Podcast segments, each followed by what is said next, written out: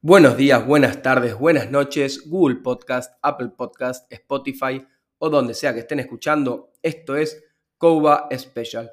Y se nos fue la temporada, terminó la temporada 2022 de Fava con el Tazón Austral. Victoria para Jabalíes por 34 a 6 contra Corsarios.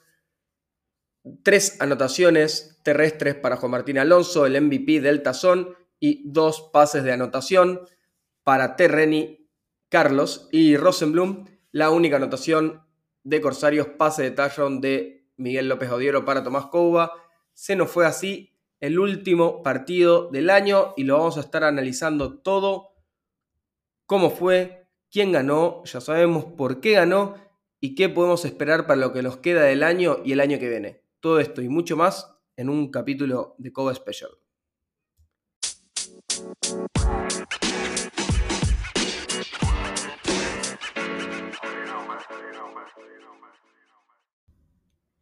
Bueno, ahora sí, adentrándonos más en lo táctico del encuentro, vimos que ambos, equipos de entrada salieron a plantear cosas muy similares a lo que habían hecho a lo largo del año, pero a medida que se iban dando los resultados, iban manteniéndose las tendencias y se iba volcando cada una de sus ofensivas para un lado o para el otro. Jabalíes, por ejemplo, que salió con la mentalidad de ser una ofensiva que primero corre y luego pasa, tuvo de 43 jugadas ofensivas, 31 jugadas, que es un 72% de corridas, contra un 28% de las jugadas, que fueron solamente 12 intentos de pase. Y el resultado favorable, obviamente, a medida que iba logrando las anotaciones y a medida que iba viendo que el juego terrestre le estaba sirviendo, se iba notando mucho más y se iba agrandando esta brecha y marcándose más la tendencia. De hecho, corrieron mucho más de lo que nos mostraron en el promedio anual, ya que a lo largo del año habían corrido un 55% de las veces contra un 72% en este partido. Justamente la razón por la cual corrieron mucho fue porque fueron muy efectivos por tierra. A lo largo del año habían promediado 90 yardas terrestres y 4 yardas por corrida. Y en este partido lograron casi 160 yardas terrestres y un número muy alto de 5 yardas por cada corrida que hacían. Ambos que fueron muy por encima de lo que, nos habían, lo que habían promediado. Y cuando les tocó lanzar, lo hicieron en mucha menos cantidad, ya que 28% de las veces contra el 45% que habían hecho durante el año, pero lograron mantener sus números de promedio anual de, yardas, ya que a lo largo del año habían hecho 100 yardas aéreas por partido y 15 yardas por pase completo, en este partido hicieron 100 yardas justamente por la vía aérea y 14 yardas por pase completo. Pero lo que mejoró muchísimo en este partido Jabalíes fue el porcentaje de pases completos, ya que completó 7 de 12 pases, que es un 58%, y a lo largo del año habían completado tan solo 37% de los pases, estando entre los equipos con peor promedio de efectividad lo que significa un 60% de mejoría del año a este partido. La verdad, impresionante cómo mejoró su número y su efectividad de pases jabalíes. Clave fue para la ofensiva de jabalíes, como habíamos predicho, mantener a su ofensiva en la cancha, ya que decíamos que jabalíes no es una ofensiva explosiva, sino más bien es una ofensiva que consume reloj, que desgasta la defensa rival y que no deja entrar en ritmo a las ofensivas contrarias. Y Así, caminando toda la cancha con drives largos, logra y termina anotando generalmente en jugadas cortas. Y esto lo pudo lograr más que nada porque tuvo un porcentaje muy, muy alto, casi perfecto, de terceros intentos completos. Ya que de 10 veces que Jabalíes tuvo que enfrentar jugadas de tercer intento, completó 90% de las veces. Sus primeras cuatro marchas ofensivas terminaron en, anotación, manteniendo esta muy buena efectividad, y de seis drives totales que tuvieron en el partido, lograron anotar en cinco. No estamos contando, obviamente, el último drive de la segunda mitad y el último drive del último cuarto, eh, perdón, el último drive de la primera mitad en el segundo cuarto y el último drive del partido, que ambos drives terminaron en rodilla. Entonces, de seis veces que entró la ofensiva de Jabalíes para anotar, logró anotar en cinco de los intentos. Esto también muy, muy por encima de lo que nos había mostrado su promedio anual, por lo que intentó y logró satisfactoriamente aplicar su idea de juego ofensivamente e impuso las condiciones sobre la defensa pirata. Habíamos dicho en la previa que uno de los principales matchups, si no el más importante, era la mejor ofensiva terrestre, que era la de Jabalíes, contra la mejor defensiva terrestre, que era la de Corsarios. Y el que ganaba ese duelo iba a tener el 50% o más del partido en su bolsillo. Quien logró ganar ese duelo fue sin dudas Jabalíes y fue una de las claves por las cuales ganaron este tazón austral. Recargó toda su ofensiva terrestre en su mariscal, que tuvo en 17 corridas casi 120 yardas, y le siguió Carlos Terreni con 11 corridas para 35 yardas, la verdad que unos promedios de yarda por corrida muy, muy distintos, y claramente, que fue lo que más logró y mejor pudo hacer Jabalíes, fue correr con el mariscal, teniendo así más bloqueadores por delante y asegurando mediante fuerza e impacto, pudo avasallantemente la línea ofensiva de Jabalíes con sus linieros, con sus y con el corredor, bloquear y mover a la línea defensiva de Corsarios, generando este promedio abismal de 5 yardas por corrida. Defensivamente, Jabalíes logró también imponer sus condiciones y mantuvo números muy similares a lo que nos había mostrado durante el año. Permitió solamente 24 yardas terrestres y un promedio de 1.6 yardas por corrida, que es casi idéntico a lo que lograron mantener durante el año. Y la defensiva aérea estuvo un poco por debajo de lo que fue su promedio anual, pero justamente se enfrentaban contra la mejor ofensiva aérea. Y si bien permitió 160 yardas aéreas y 13 yardas por pase completo, que eh, a lo largo del año habían permitido tan solo 100 yardas por partido y 10 yardas por pase completo, pero sí lo que pudo hacer muy bien fue mantener lo que sí habían hecho a lo largo del año, un porcentaje de pases completos de tal solo el 40%.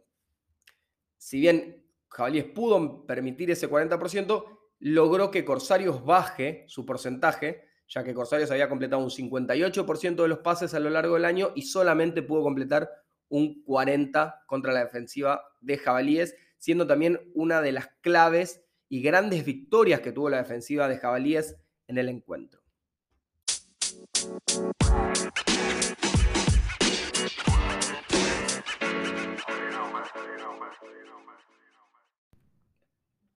Ahora ya analizando lo que fue el partido de Corsarios, de las 45 jugadas ofensivas que tuvo, lanzó 30 pases e intentó correr tan solo 15 veces, siendo un 66 contra un 33% estando mucho más elevado la cantidad de pases que lanzó el equipo de Corsarios, comparando a lo que había sido el promedio anual, que había estado muy cerca del 50 y 50. Pero en parte la elección de esto se debió a que al estar detrás en el marcador, generalmente el pase es la opción más elegida para poder acercarse y además que por aire los resultados eran mucho más efectivos que por tierra, tal y como había mostrado también la defensa de Jabalíes a lo largo del año. La ofensiva no pudo nunca llegar a sus promedios terrestres, ya que a lo largo del año había corrido 4.2 yardas por cada intento y tan solo tuvieron 1.6 en este partido, quedando en claro que la defensa de Jabalíes dominó este duelo, dominó la defensa de Jabalíes terrestre, impuso las condiciones sobre el juego terrestre de Corsarios. Y por aire, si bien estuvo cerca de su promedio anual, como mencionábamos, de 160 yardas aéreas y 13 yardas por pase completo. A lo largo del año, Corsarios logró esto con un 58% de efectividad en sus pases. Entonces, para llegar a esos números no necesitaba tantos intentos de pase, con lo cual lograba balancearse más con el juego terrestre. Pero en este partido mantuvo esos números, pero con un 40% de pases completos nada más, perdiendo también esa pulseada de efectividad contra la defensiva de Jabalíes. Además de los promedios más bajos de lo normal, uno de los principales problemas de la ofensiva de Piratas fue el no poder mantenerse consistentemente en la cancha, como sí lo hizo y lo mencionábamos hoy el equipo de Jabalíes, ya que en 12 terceros intentos que enfrentó Corsarios, su ofensiva, tan solo logró completar cinco de ellos, un porcentaje muy, muy bajo en comparación al de Jabalíes, y en cuartos intentos tuvo tan solo uno de tres completos. A esto le sumamos dos intercepciones y un field goal errado. De un total de siete drives ofensivos, de siete veces que entró la ofensiva de Corsarios a la cancha, llegó al Enson rival solo en tres de ellos. Y de las tres veces que visitó el Red Zone rival, anotó tan solo en una de las tres ocasiones. Siendo lo que más perjudicó a la ofensiva de Corsarios la falta de complemento del juego terrestre para poder sostener vivas las marchas y no exponerse a situaciones de intentos largos, lo que hizo que también baje mucho el porcentaje de pases completos. Y además, otra de las claves fue la baja efectividad que tuvo en el red zone la ofensiva de Corsarios. Defensivamente, no logró mantener casi ninguno de sus promedios anuales. De 130 yardas que permitía por partido la defensa de Corsarios, tuvo 260.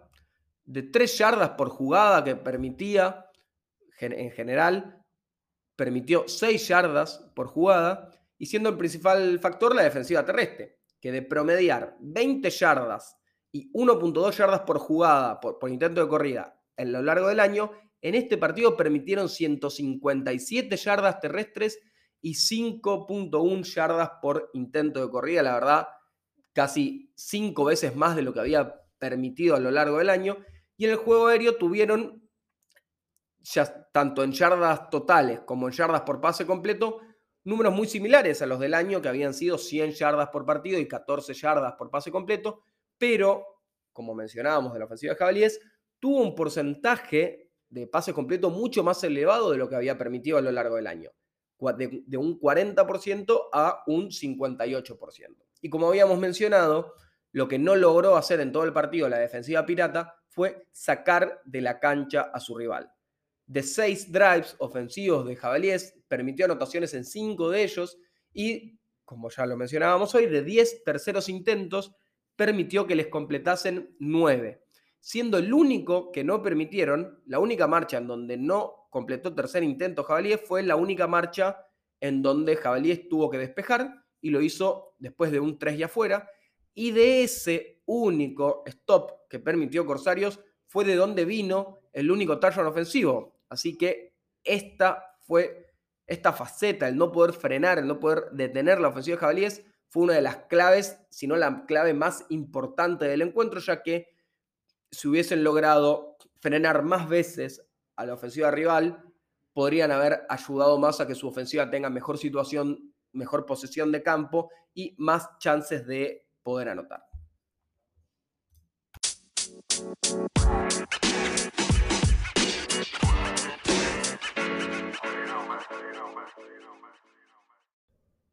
Y ya cerrando lo que fue esta temporada, hacemos un balance de primero los premios individuales, el defensivo rookie del año, por primera vez en la historia de, FA y de FABA se entregan dos premios de rookie. Históricamente era el premio al rookie al novato del año. Este año, por la cantidad también de novatos, se, se dividió el premio, como es como vemos en la NFL, que hay un premio al novato defensivo y un premio al novato ofensivo. El defensivo se lo lleva Cristóbal Puzo, defensive end de Corsarios. El premio al novato ofensivo del año fue para Inti Sellares, corredor de Legionarios. El defensivo, el MVP defensivo del año para Pablo Escarnato de Corsarios. El MVP ofensivo para Tomás Cowa, receptor de Corsarios. Y el MVP global para quien también ganó el MVP del Tazón Austral, el mariscal de Jabalíes, Juan Martín Alonso. Y Jabalíes llega con este tazón a su quinto tazón en la historia, alcanzando a Corsarios en los máximos ganadores de este trofeo. Jabalíes tiene un récord en finales de 5 victorias y 4 derrotas, siendo el equipo que más veces ha disputado el partido definitorio con 9 intentos, siguiéndole Corsarios, que 8 veces llegó al tazón con un récord de 5-3, y luego les sigue Cruzados, que disputó el tazón austral en 6 ocasiones, ganando 4 y perdiendo 2 de ellas. Queda entonces la tabla histórica con jabalíes y corsarios con cinco títulos, cruzados con cuatro, tiburones con dos, legionarios con uno y osos polares con 0. Y para el resto del año, ahora terminó la temporada de Fava, pero el fútbol americano en Argentina no termina, no para. Tenemos unas fechas espectaculares por delante entre octubre, noviembre y diciembre. Arranca con la Tazoniza, con Patricios, la selección de Buenos Aires contra Águilas, la selección de Córdoba, el sábado 8 de octubre. Luego el sábado siguiente, el 15 de octubre, se disputa en Buenos Aires el torneo nacional de flag, 5 contra 5, del cual se formará la selección nacional de flag. Luego, en noviembre, el 5 de noviembre, jugarán Patricios Sub-21, la selección Sub-21 de Buenos Aires contra la selección Sub-21 de Rosario, Samuráis, este 5 de noviembre. Y el sábado siguiente jugarán los mayores, Patricios contra Samuráis, 12 de noviembre, partido a disputarse en Rosario. Luego en diciembre tenemos las fechas del torneo sudamericano de flag, 3 y 4 de diciembre. Y cierra el año el partido de Halcones contra Charrúas, la selección argentina contra la selección de Uruguay el día 10 de diciembre. Bueno, espero que hayan disfrutado de lo que fue esta temporada de FABA acompañando a Coba Special y vamos a seguir obviamente a lo largo del año, ya les dijimos todas las actividades que quedan por delante, comenzó también la NFL, así que vamos a estar con ustedes todas las semanas hablando de fútbol americano nacional, internacional, NFL, de lo que sea, lo que sea que ustedes quieren escuchar, para eso estamos acá. Un fuerte abrazo, espero que les haya gustado.